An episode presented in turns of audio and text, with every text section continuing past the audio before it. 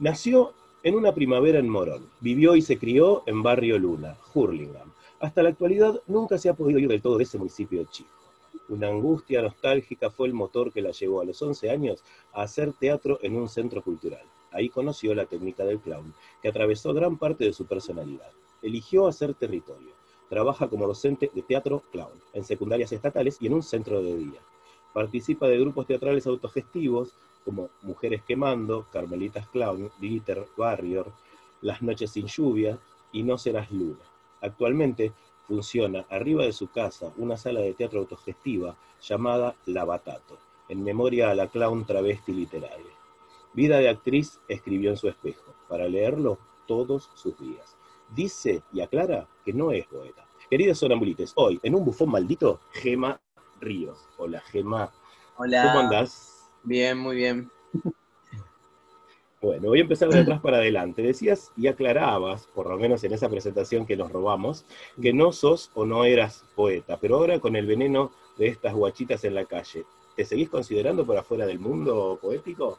Eh, sí, es más que nada un- una cuestión así de que me gusta dar la contra. Eh, el tema de no ser poeta primero tiene que ver con una eh, pelea con la academia o con una cuestión de, no identificarme con eh, lo que la academia considera que es ser poeta y que no. Mi modo de escribir siempre vino de un lugar de, de poder expresarme desde la adolescencia, digamos, eh, escribía en las noches más oscuras y turbias. Y bueno, nada, es eso, es, siempre fue como una práctica que yo la, la traje y la, la utilicé como método también dentro de, lo que es la actuación. Entonces, eh, o como parte de, eso, de las perfo, de los números que, iba haciendo y surge esta propuesta de, hacer el fanzine porque me lo propone la, editorial, que, son personas que iba cruzándome en movidas del conurbano y todo eso. Y bueno, este lugar de no ser poeta viene de eso, ¿no? De no, como que diferenciarme de, de- o burlarme un poco ah, de, ese, de esa etiqueta que te otorga eh, los que saben. Burlarse, burlarse un poco de la academia y está muy bien eh, salirse, ¿no? Jugar, jugar por afuera. Aparte tu territorio clown te lo permite. Yo que vengo del teatro y me, dan mucha envidia los clowns y los bufones. Y de hecho mi, mi nombre para, para este programa de Flam Blonde viene de un viejo clown inglés. Después te pasaré data. Dale. que fue un inglés que hizo pie acá en la Argentina y hermosor de, de clown. Eh, hablabas recién de, de tu poemario como fanzine. Y una de las cosas que me anoté es precisamente eso, ¿no? La decisión de sacarlo como un fanzine. Es toda una decisión estética, y hasta diría de, de- vamos a parafrasear a, a McLuhan, ¿no? Con esto de el medio es el mensaje, es tirar todo un mensaje, es decir, no hacer un libro, hacer un fanzine. ¿Cómo llegaron? ¿Llegaste junto con la editorial a, la idea del fanzine? ¿La traías? Contame ese proceso que me parece súper jugado. Sí, eh, en realidad la editorial es una editorial disidente y es una editorial del conurbano y yo pertenezco, o sea, el veneno de estas guachitas pertenece a una sección que es Ibris y que son todos fanzines, el formato de fanzine está pensado también en un formato de, de que, de que circule más fácil, de que el precio no sea que sea un, precio accesible, de, bueno, nada, de la vieja escuela, ¿no? De, de la Feria del Libro Independiente. Y veo que fue una propuesta de ellas y yo me reenganché y por momentos esto me pasaba lo mismo, de hablar de mi poemario, me generaba algo como, pero no deslegitimando mis propios textos o creyendo que, que, que no, no sé, que no lo valen o que no son poesía, sino desde este lugar de, lo mismo, ¿no? De nombrarlo como un poemario o de nombrarlo como un fanzine. Y la verdad es que es formato fanzine, pero también es como un librito chiquito, o sea que puede encajar dentro de, de poemario, puede encajar dentro de fanzine, tranquilamente. Me gusta mucho la definición de fanzine. En realidad, justo ayer pasamos, que le hice hace ya un par de semanas, la entrevista a Patti Trafesa, que es la gestora de, muchas ideas de, la época del punk, cuando yo era chico, imagínate, hace un montón de tiempo, Y el fanzine siempre trae aparejada la, decisión de pertenecer a ese lugar, ¿no? Y un poco esto que decías al principio, de no pertenecer a esos ámbitos academicistas solemnes, de no pertenecer a, cierta cultura de la legitimación con el dedito levantado, ¿no? Y leyendo en tu poemario, eh, hoy lo volví a releer antes, como para entrenar, nada más que por eso, y hay dos frases que te las voy a leer. Una es, ya sé que entre un viejo frustrado o envejecer travesti, la primera nunca fue una opción, no solo de un vuelo poético, sino, al igual que la otra, murió la paciencia de los oprimides, nació el veneno de estas guachitas, así que le da título al, poemario, y me parece que el vuelo poético se cruza con un mensaje altamente militante. Y me gustaría saber cómo conjugas esas dos, ¿no? Son, son unas hermosas patadas al pecho o a la cabeza, depende de quién las esté recibiendo. Sí, a ver, yo creo que hay una cuestión no sé, que si me la pongo a pensar es muy de, muy de la familia, digamos, eh, durante mm, mi niñez y adolescencia me pasé escuchando en reuniones familiares eh, eso, discusiones de política, mucha, eh, mucho familiar del PCR dando vuelta, a la vez yo, rea política, como nada, vida de, de niña adolescente, pero cuando antes de elegir el teatro, digamos, como modo de vida. Eh, intenté hacer la carrera de trabajo social en la Universidad de Luján y, yo siento que eh, ahora lo puedo ver en retrospectiva y decir, bueno, me dio esa inyección de, decir, bueno, este es el mundo, piba, eh, y podés, no sé, intentar hacer algún cambio porque te das cuenta de que hay muchas cosas que no están bien y que no van más eh, entonces, eh, cuando dejo trabajo social y empiezo teatro, lo hago con la premisa de, que el teatro sea, para mí, por lo menos una herramienta de, decir eh, lo, que, lo que siento, lo que pienso, de cuestionar al público.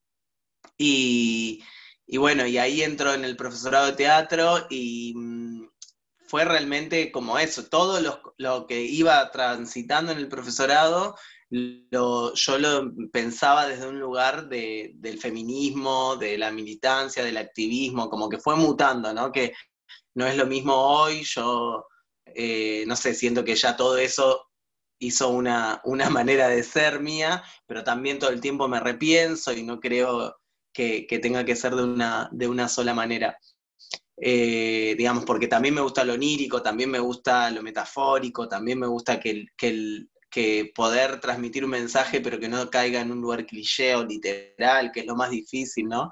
Pero bueno, en cuanto a esta cuestión más de metáfora o, de militancia, creo que tiene que ver con eso, con primero sentir eh, una, sentir mucho, mucha violencia sistemática por ser, haber sido siempre muy una, una femenidad visible, eh, entonces en el conurbano y y darme cuenta de eso, ¿no? Que bueno, que toda esa violencia tuvo su peso, tiene su peso, y, y bueno, el veneno de estas guachitas creo que, encara un lugar de, como del antídoto que podemos llegar a sentir nosotras, quienes siempre estuvimos del otro lado, o nosotros, quienes eh, no respondimos a, la norma hegemónica, o, que esta sociedad nos demostró todo el tiempo que, que estábamos mal, bueno, es como todo eso, se, yo siento que se hace un veneno, pero desde el lugar eh, de la fuerza y desde el lugar, no sé si te quiere, del antídoto, de, la, de,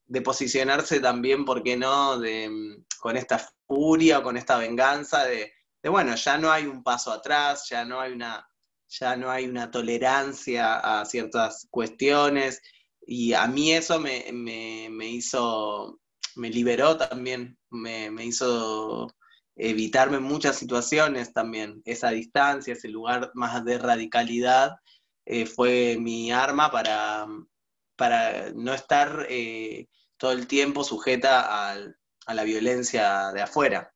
Me encanta, me encanta esa metáfora que acabas de construir, porque en realidad es una metáfora biológica hermosa, ¿no? La del antídoto hecho a base de veneno. ¿no? Me hiciste, me hiciste acumular tanto veneno que generé un antídoto para mí. Si querés te lo convido. Me parece que hay algo de eso y parece que la militancia tiene mucho de eso, ¿no? Es decir, los que hemos militado, por lo menos en algunos sectores alguna vez, decís, bueno, ¿por qué llegué acá? ¿Por qué estoy Estoy acá para tratar de mostrarte que ya me diste mucho por el mundo. yo salí a hacer algo. Si querés, eh, la puerta está abierta. Hay, hay en ese poemario, aparte de, frases tremendas, de, mucha metáfora, hay una, una sutileza, ¿no? Lo, lo, asociaba un poco con tu laburo clown, te veía, te veía el otro día en vivo, te puse ahí en YouTube y te puse la pantalla más grande de casa que tenía, y dije, bueno, perdón, pero tengo que ver esto. Y ese laburo de, de medir al público, de verlo, de estar jugando, de no saber quién es ese público también, qué piensa. Eh, y había uno en vivo que estaban cantando una canción muy trágica eh, y lloraban y de pronto le, le, hablabas a un pibe de una campera, pero yo no veía, claramente porque la filmación le hace muy mal al teatro. Este, pero, y de pronto me empecé a construir el pibe de la campera. Bueno, a ver, vos de la campera, es, es como, a ver, la poética del clown tiene esa, esa cuestión de construirse, pero al mismo tiempo de construir a ese otro que uno ve en el público. Y volví para atrás y me dije, epa, ¿cómo llega Gema al clown? Y me, ahí fue donde leí que empezaste a los 11 años. Con, no sé si taller de teatro o de clown, eso es lo que no me quedó claro. Contame lo que te acuerdes de esa, de esa gema, de ese, ese niñe llegando a ese, mundo teatral, algo, algo de esa, de esa eh, bueno, el teatro surge, o sea, yo siempre fui, fui bastante eso, ¿no? Excéntrica y, con gustos eh, afeminados y me gustaba bailar, me gustaba cantar, me gustaba todo lo que sea expresivo. En mi casa eh, no, digamos, nunca fue una familia eh, que, incentive especialmente lo artístico. pero no nos cerraron las posibilidades, digamos, nos mandaban a dibujo, nos mandaban a, a natación, nos mandaban, y yo un día pedí ir a teatro y fue como, bueno, pero como hobby, no sé qué, me lo, ya me lo, planteado, me lo plantearon así desde un principio. Yo sí, sí, como un hobby, tranqui. Eh, y tenía primero eh, nueve años, yo veía chiquititas, quería actuar en chiquititas, quería ser una huérfana más, y mm, porque era como Cris Morena te pintaba todo. que lo mejor que te podía pasar era no vivir con tu papá y con tu mamá, sino en rinconcito de luz. Y mm, bueno, nada, y ahí empecé a hacer teatro. Mi, eh, abuelo paterno eh, también hacía teatro, hacía participaba de los, de los torneos bonaerenses y era muy, muy gracioso. Entonces, eh, también ahí yo tenía una referencia y un caminito sin querer que, que él pudo, digamos, avanzar en eso cuando ya fue abuelo, eh, por, todas las responsabilidades y por ser un migrante, un italiano migrante cagado de hambre. Y, empecé a hacer teatro, el primer año fue teatro tradicional y el segundo año vino una profesora y dijo, eh, bueno, yo les voy a dar clown. Y a mí medio que dije, ay, qué garrón, porque yo quería sufrir, quería llorar, o sea, a mí me encanta el drama. o sea, si leíste el, el, veneno de estas guachitas, te das cuenta que el drama es algo que, realmente me moviliza. Eh, entonces soy payasa por, oficio y porque el clown llegó a mi vida desde muy chiquita y porque queda, queda horrible que lo diga yo, pero me iba bien, digamos, era graciosa, era, eh, hacía las voces que me pedían, era... Eh, el clown lo que tiene es que te busca todo el tiempo y te estimula la creatividad. Y yo era tenía 10 años, 11 años, y nada, eh, me pedían que sea creativa y yo me imaginaba cosas y siempre trataba de hacer cosas distintas a mis compañeros y siempre trataba, y, jugaba a lo femenino porque eh, mi profesora también me lo permitía. Y ahí empecé a hacer obras de teatro, también en los torneos bonaerenses de, representando a Burlingame. Y bueno, y ahí hasta los 15 años más o menos estuve con ese grupo de teatro de clown, que eran los traficantes de clown, y mm, bueno, fue mi primera experiencia eh, y fue también lo que yo después me, di cuenta que me marcó un montón, digamos, en mi forma de ser, en mi forma de hablar. Eh, ¿no? Que eso, fue un mundo permitido y el, y el clown juega con el ridículo. Entonces hubo también un lugar que, eso para mí también fue un, otra arma, ¿no? Que, que fue bueno, me cago en todos y en todas y en todes.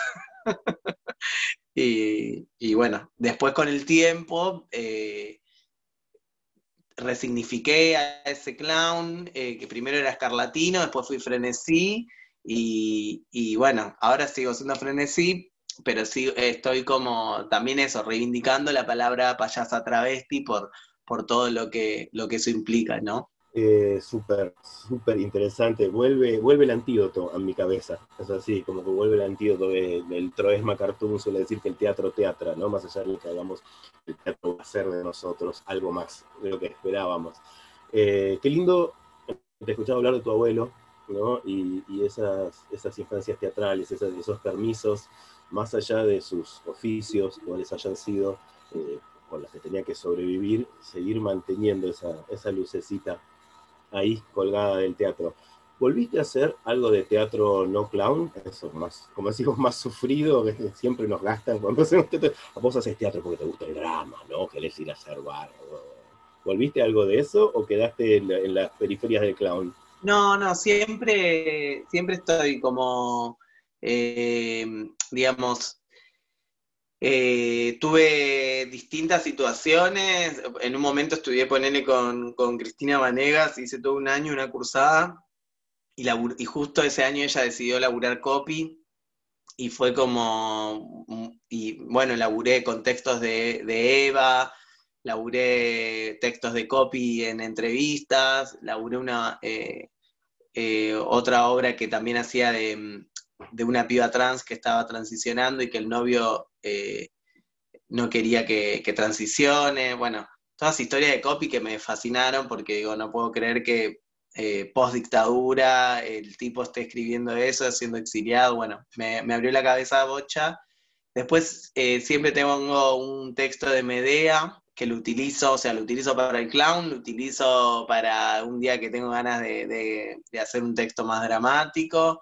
Y eso, y como que sí, siempre estoy jugando ahí con, contextos que no, no sean literalmente o que no sea una limitación el, la técnica del clown, como que después yo sé que lo gracioso o, la complicidad con el público y todo eso lo tengo porque es algo que ejercité durante muchos años, pero bueno, eso, me encanta también eh, apostar a otras, eh, bueno, Lorca, Lorca me encanta, con Carmelitas que es el dúo de clown en el que participo junto con Carmín.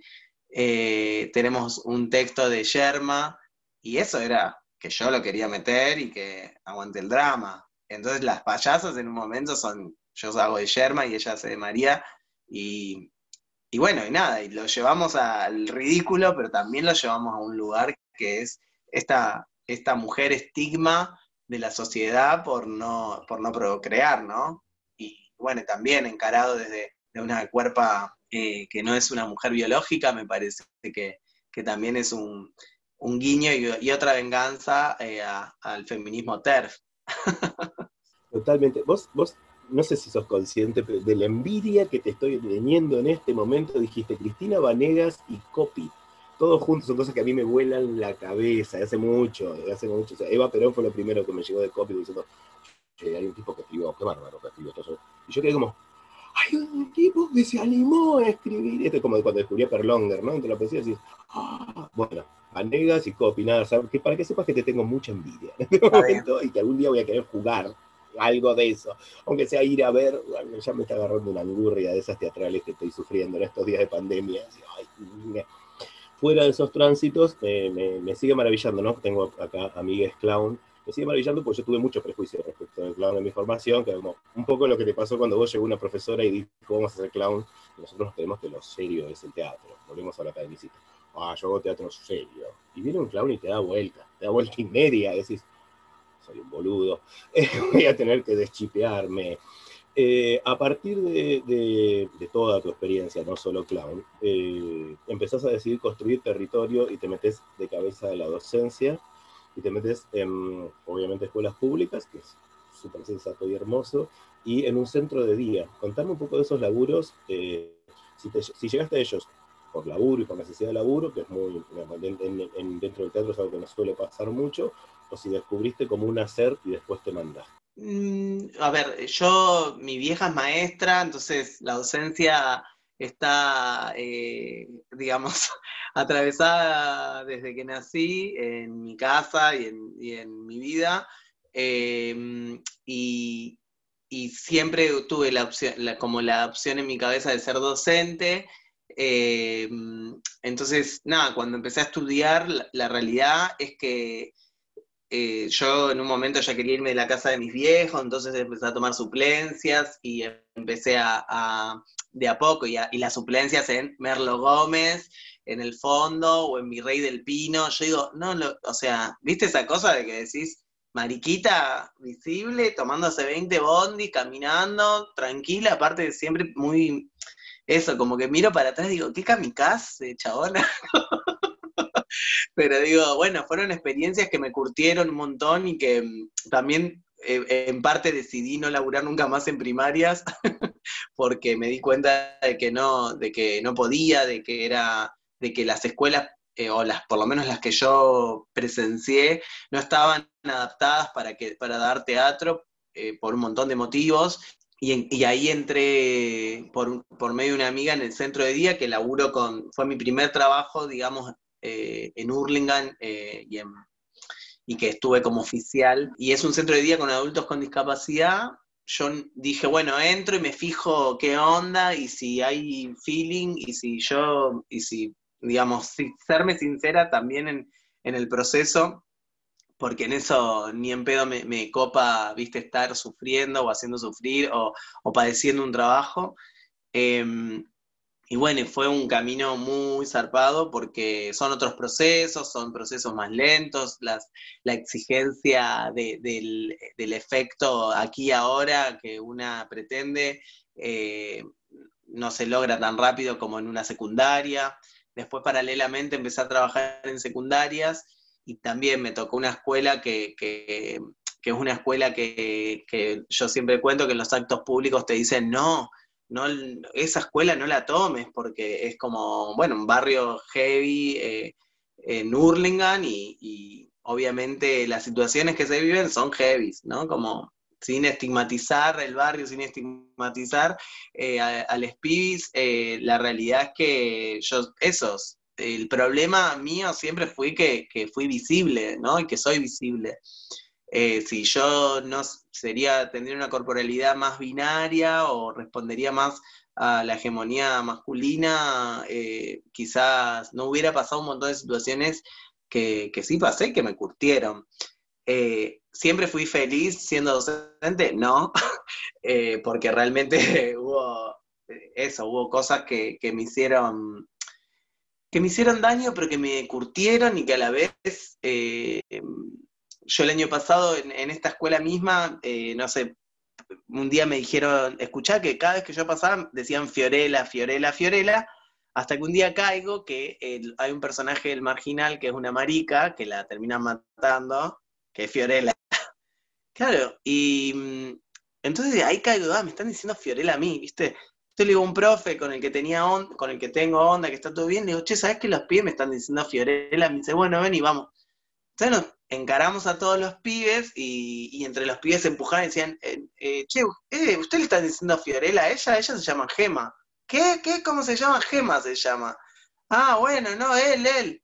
Y lo miré al pibe y le digo, che, mirá, eh, Leo, no sé qué problema tenés, Leo, conmigo, con mi identidad, Leo, pero lo único que te digo es que, eh, nada, hay que tener huevos para ser marica y estar acá plantada. Así que, nada, tranqui, más respeto. Y el pibe, no sé qué, se, empujaba, ¿viste?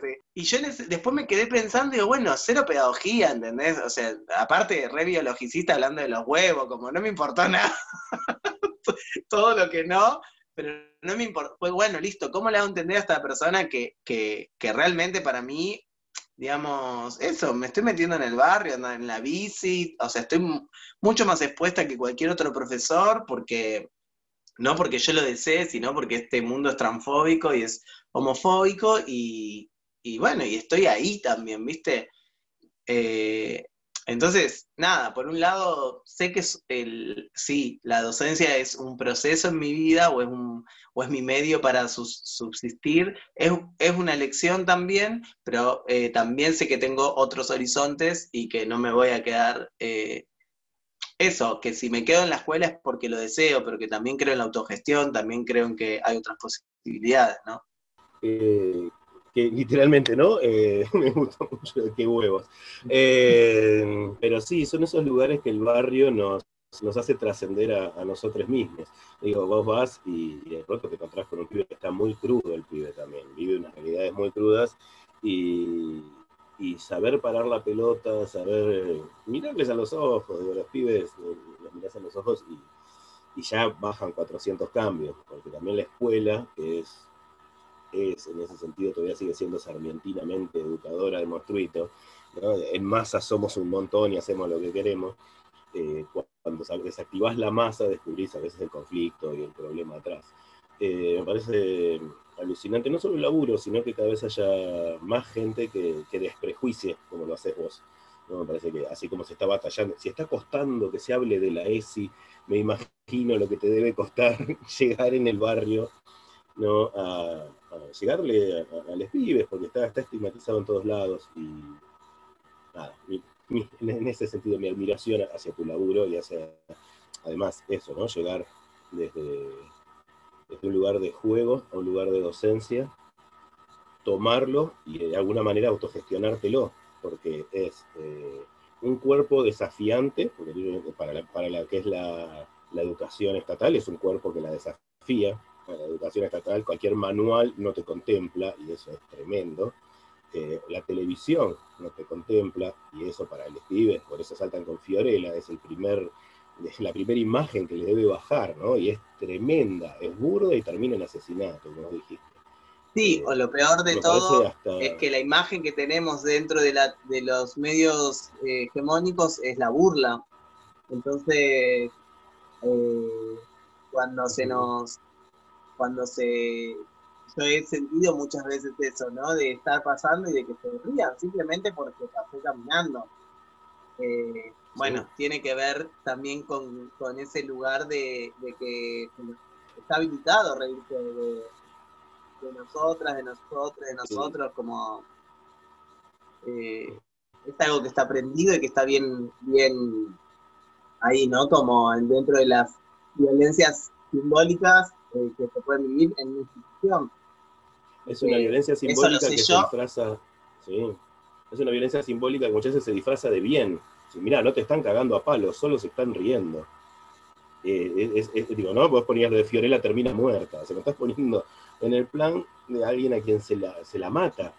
Eh, y, reírse, yo que soy un poco, un poco bastante, creo, más viejo que vos, eh, recuerdo compañeros gays, trans, travestis y demás de mi época, básicamente el tema es que por lo menos se ríen. ¿no? Era, están riendo, pero por lo menos se ríen. Tremendo, el mensaje es tremendo, esa risa es horrible. Sí, sí, por eso también, eh, también para mí está esto lo que decía antes, ¿no? De la tolerancia cero, es, bueno, no, ni risas, o sea, yo soy eh, una, sujeta de derecho, digamos, no. Pero digo, si también una se posiciona en un lugar de pedir permiso, de contemplar, de entender la heterosexualidad, porque lo que hace la heterosexualidad también eh, como régimen político es todo el tiempo eh, intentar normalizarte, ¿no? Entonces, si una tranza en eso o naturaliza eso, bueno, listo, soy parte de, ese chiste, soy parte de ese comentario soy parte de ese comentario, no sé, de, ese profesor que, te habla en masculino sin dar, uh, no me di cuenta, discúlpame, o te dice tu nombre muerto, o no sé, ¿entendés? Entonces, a eso te, me refería antes con que hay límites que yo pude marcar, que, que hoy me sirven para, digo, bueno, prefiero que a veces que me tengan respeto, que me tengan miedo, que no me quieran ni, ni dirigir la palabra, eh, pero, pero no fumarme esas situaciones que, después para mí eh, terminan siendo, generando disforia, ¿entendés?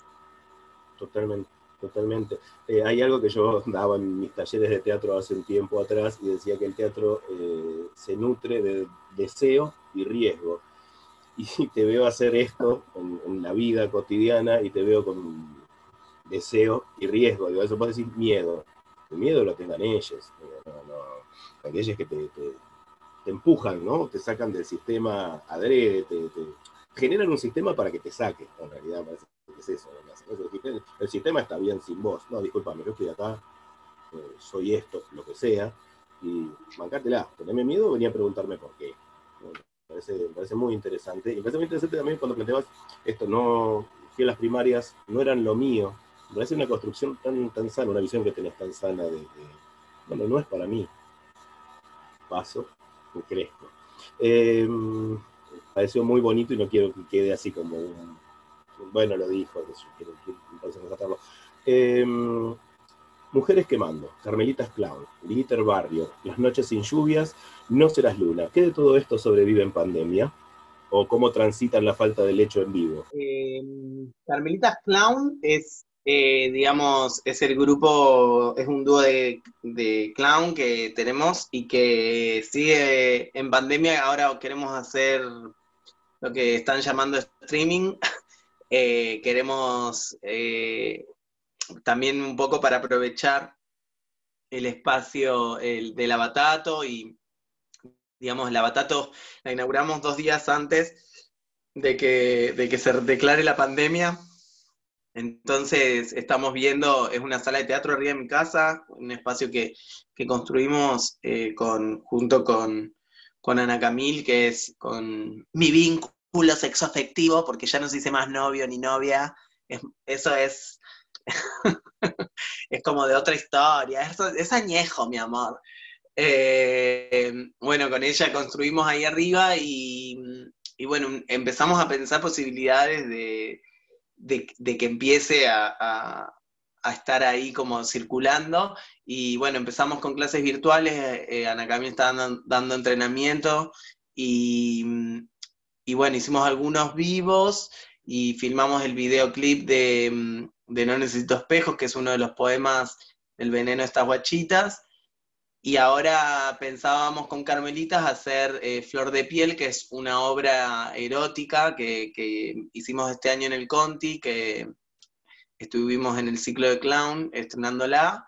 Y bueno, con todo esto no la pudimos seguir haciendo, así que la onda se a hacer como una versión adaptada eh, en vivo.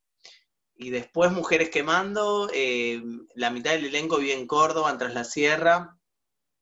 Y entonces es difícil porque nada, somos 14. Eh, entonces lo que estamos haciendo es mantener el vínculo, charlando, la vida, el Zoom y, fogoneando, ver si largamos algún videíto, cosas así, pero nada, lo nuestro es más el escenario, el camarín, el, el compartir como una compañía. Entonces eh, nos estamos fogoneando esas ganas de, encuentro seguramente a fin de año, cuando todo esto, cuando nos permitan al teatro autogestivo e independiente poder volver y, sea también una de las prioridades, ¿no? Estaba con unas escenógrafas el otro hablando de eso. ¿Cuándo volvemos? ¿no? Porque está muy bien, nos filmamos, hacemos, buscamos otras cosas, pero vivo cuando volvemos. ¿no?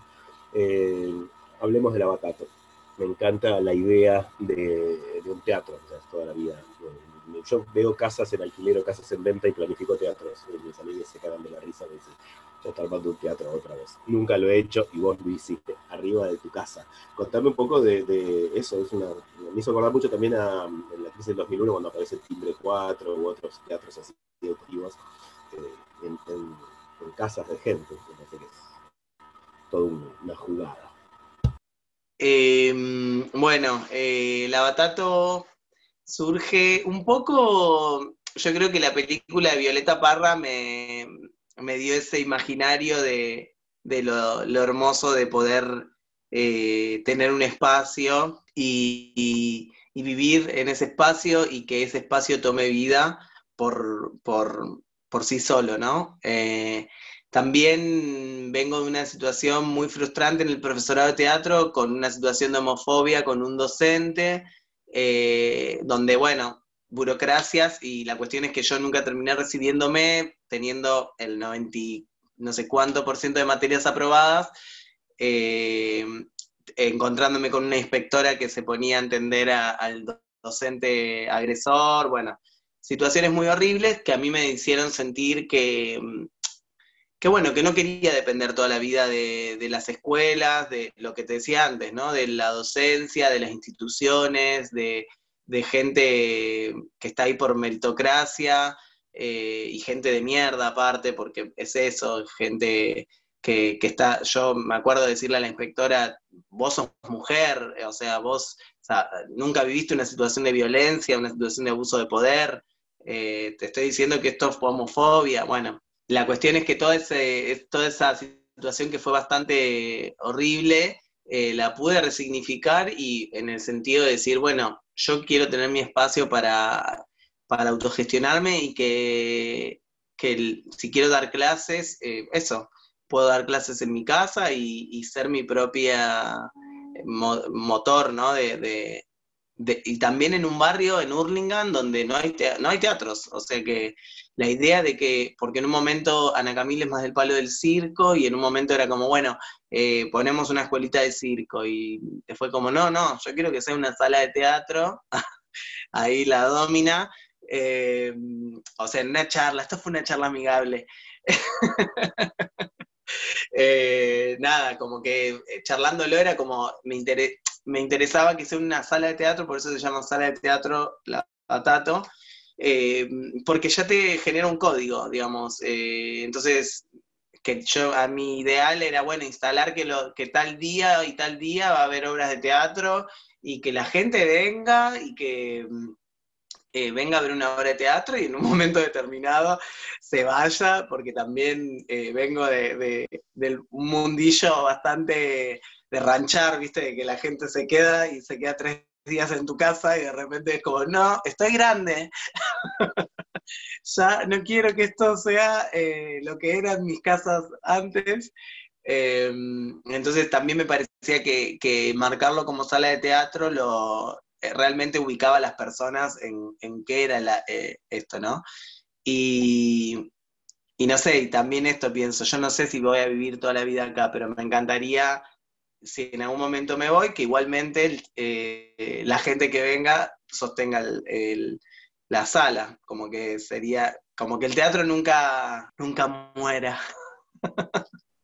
El teatro no va a morir, el teatro no va a morir, no te preocupes en eso, disfrutémoslo. Eh, qué loco eso, justo estaba viendo un documental antes de hacerle la entrevista a Pat y presentar la entrevista a Pat de, bueno, de un, músico detrás, una banda de punk inglesa, el tipo toda la vida vivió, como, como decís vos, ranchando, eh, una casa en la que le llegaba gente, y le llegaba gente. esa casa nunca termina de ser un algo, ¿cierto lo que vos decís? Es hermosa, es autogestiva, la gente hace su propio inodoro, sus alimentos, pero que es cierto que los ponemos grandes, vete, vete, vete un poco de aquí, déjame en paz. Eh, qué lindo también eso que pensás y seguís pensando evidentemente en territorio cuando pensás en, Hurlingham, en tu barrio, en que quede, que quede, eh, yo me voy, pero que quede. Eh, me parece que, eso es lo importante dentro del teatro, generar espacios que queden. Agradecerte que generes ese espacio. Cuando miraba las fotitos y todo, yo que los genero en la mente, digo, vamos, Vamos, hay otro, hay otro germen naciendo por ahí. Voy a hacerte una última pregunta, porque ya hace un montón que te tengo acá, atrapada en el Zoom. Eh, y me voy a meter con, lo que nombraste recién, con No Necesito Espejos, que es un videazo. Es un videazo y me parece que tiene una dirección muy interesante, la dirección de cámara, unas elecciones, tiene tu frase en el espejo. Eh, y además es un re tema musical no podemos dejar de mover las caderas. Así yo lo estuviera viendo en la cama, era, vamos a tener más de Gema, Tropi, Punky, Trapper o lo que sea, como te guste vos más decirle lo que has hecho, así por la beta musical, digamos. Eh, bueno, sí, el proceso ese fue muy lindo porque se dio este verano en, San Marcos. Eh, fuimos, el año pasado participamos con Carmelitas en el Enjam, que es un encuentro disidente sexual que se da en San Marcos Sierra. Ahí vive también una maestra que es la Tité, que, que nos recibió en su casa. Y ahí como que entrando más en intimidad o en afinidad con, con Son Pololos, que son parte de Sudor Marica. Eh, bueno, estuvimos ranchando con, con Seba y con Vicente.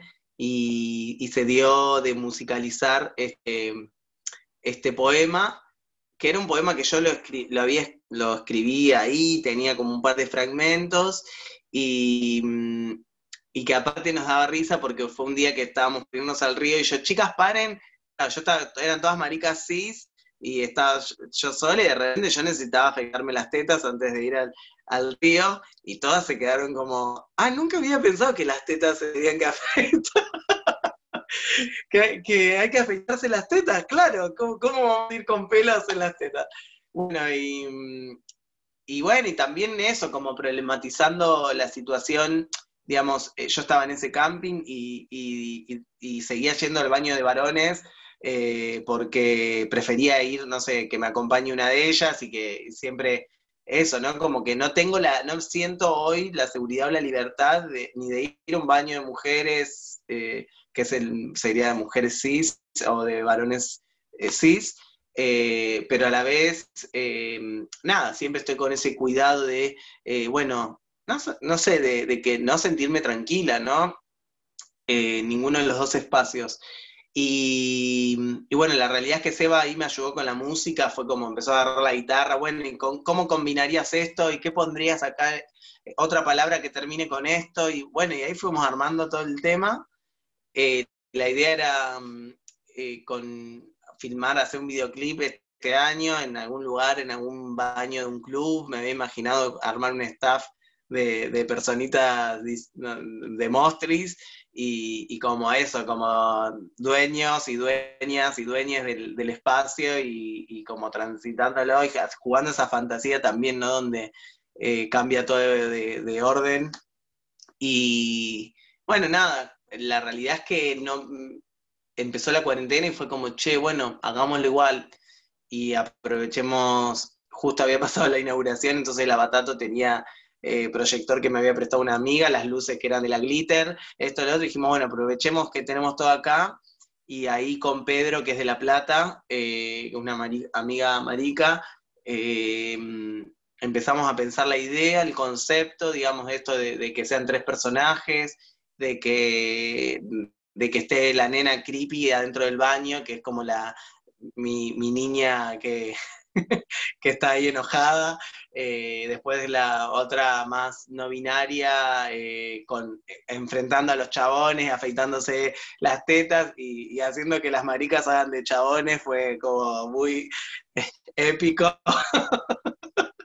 y, después arriba del techo de la Batato, que tiene toda esa vista al, Palomar y al, al, al estacionamiento del Flybondi, eh, no sé, me parecía también muy simbólico y visible que, la travesti eh, no binaria del barrio esté arriba del techo en un horario a la tarde, digamos, y, que empiecen a pasar cosas también en la Batato, ¿no? Como me parecía interesante eso. Y la realidad es que fue eso, un trabajo muy autogestivo, filmado con celulares, eh, la Dimitri, que es una amiga, hizo toda la postproducción con Chroma y nos enseñó a hacer el Chroma a la distancia, desde Liniers. Entonces, bueno, lo que planteamos es eso, bueno, desde La Plata, Burlingame, Liniers, nos seguimos juntando, seguimos co-creando desde una manera re... Eh, mm, eh, ¿Cuál es la que es así? Horizontal. Horizontal horizontal, sin verticalismos. Está muy bien, todos tenemos nuestras taras con horizontal, vertical, yo la eh, bueno, eso fue muy horizontal porque realmente, mm, eso, primero somos amistades y, y, si bien yo soy como ahí la que está motorizando y la que está pidiendo e insistiendo y diciendo, eh, sola no podría haber hecho eh, ni un cuarto de todo lo que se hizo. Que en el video aparezco yo, soy la cara, digamos, ahí no, no queda duda, pero realmente fue un equipo Danielito, Danilo, Dimitri, eh, Ana Camil, la Pedro, y bueno, la música la hizo Sebastián Sassali de, Sudor y, y CPQ hizo la Beatmaker, que es como las mezclas y, y esa ondita más de reggaetón lento estamos contentas, estamos muy contentas. La verdad que es un productazo. Yo pensé que era anterior a la pandemia, no, miré fechas, miré videos, seguí haciendo otras cosas. Pensé que anterior a la pandemia porque tiene una producción muy interesante, tiene, una dirección y, se ve que es postproducción y eso, ¿no? También una elección de qué se ve, y ahora que me decís que es esa imagen detrás del techo, tiene una metáfora, no una, tiene como tres metáforas, una arriba de la otra, ¿no? Barrio, Flybondi y lo que es ese lugar en la historia de la dictadura, ¿no? Todo eso está ahí atrás y esta piba está arriba del techo mostrándole al barrio que puede estar. Ah, toma, ahora voy a leer tres metáforas. Ahora lo vine a ver de vuelta en un rato. ah, voy a seguir, me van a seguir cayendo fichas. Hermoso laburo. Me gusta también cómo esquivaste el tema de si vas a seguir cantando, si puedes ah, cantar o no vas a hacer nada con eso. Eh, si no lo querés decir, no lo digas. Como no, no, no, perdón. Eh, perdón en la iglesia.